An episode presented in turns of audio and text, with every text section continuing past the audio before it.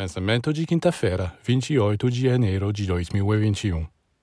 Você está em algum lugar da sociedade, insignificante, desconhecido, e, portanto, não pode intervir nos assuntos do país.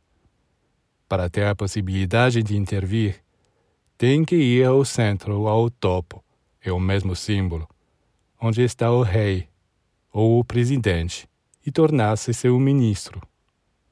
Nesse ponto, sim você tem todas as possibilidades, porque você atingiu o ponto central, o ponto mais alto. Enquanto você ficar na periferia, ninguém vai ouvir você.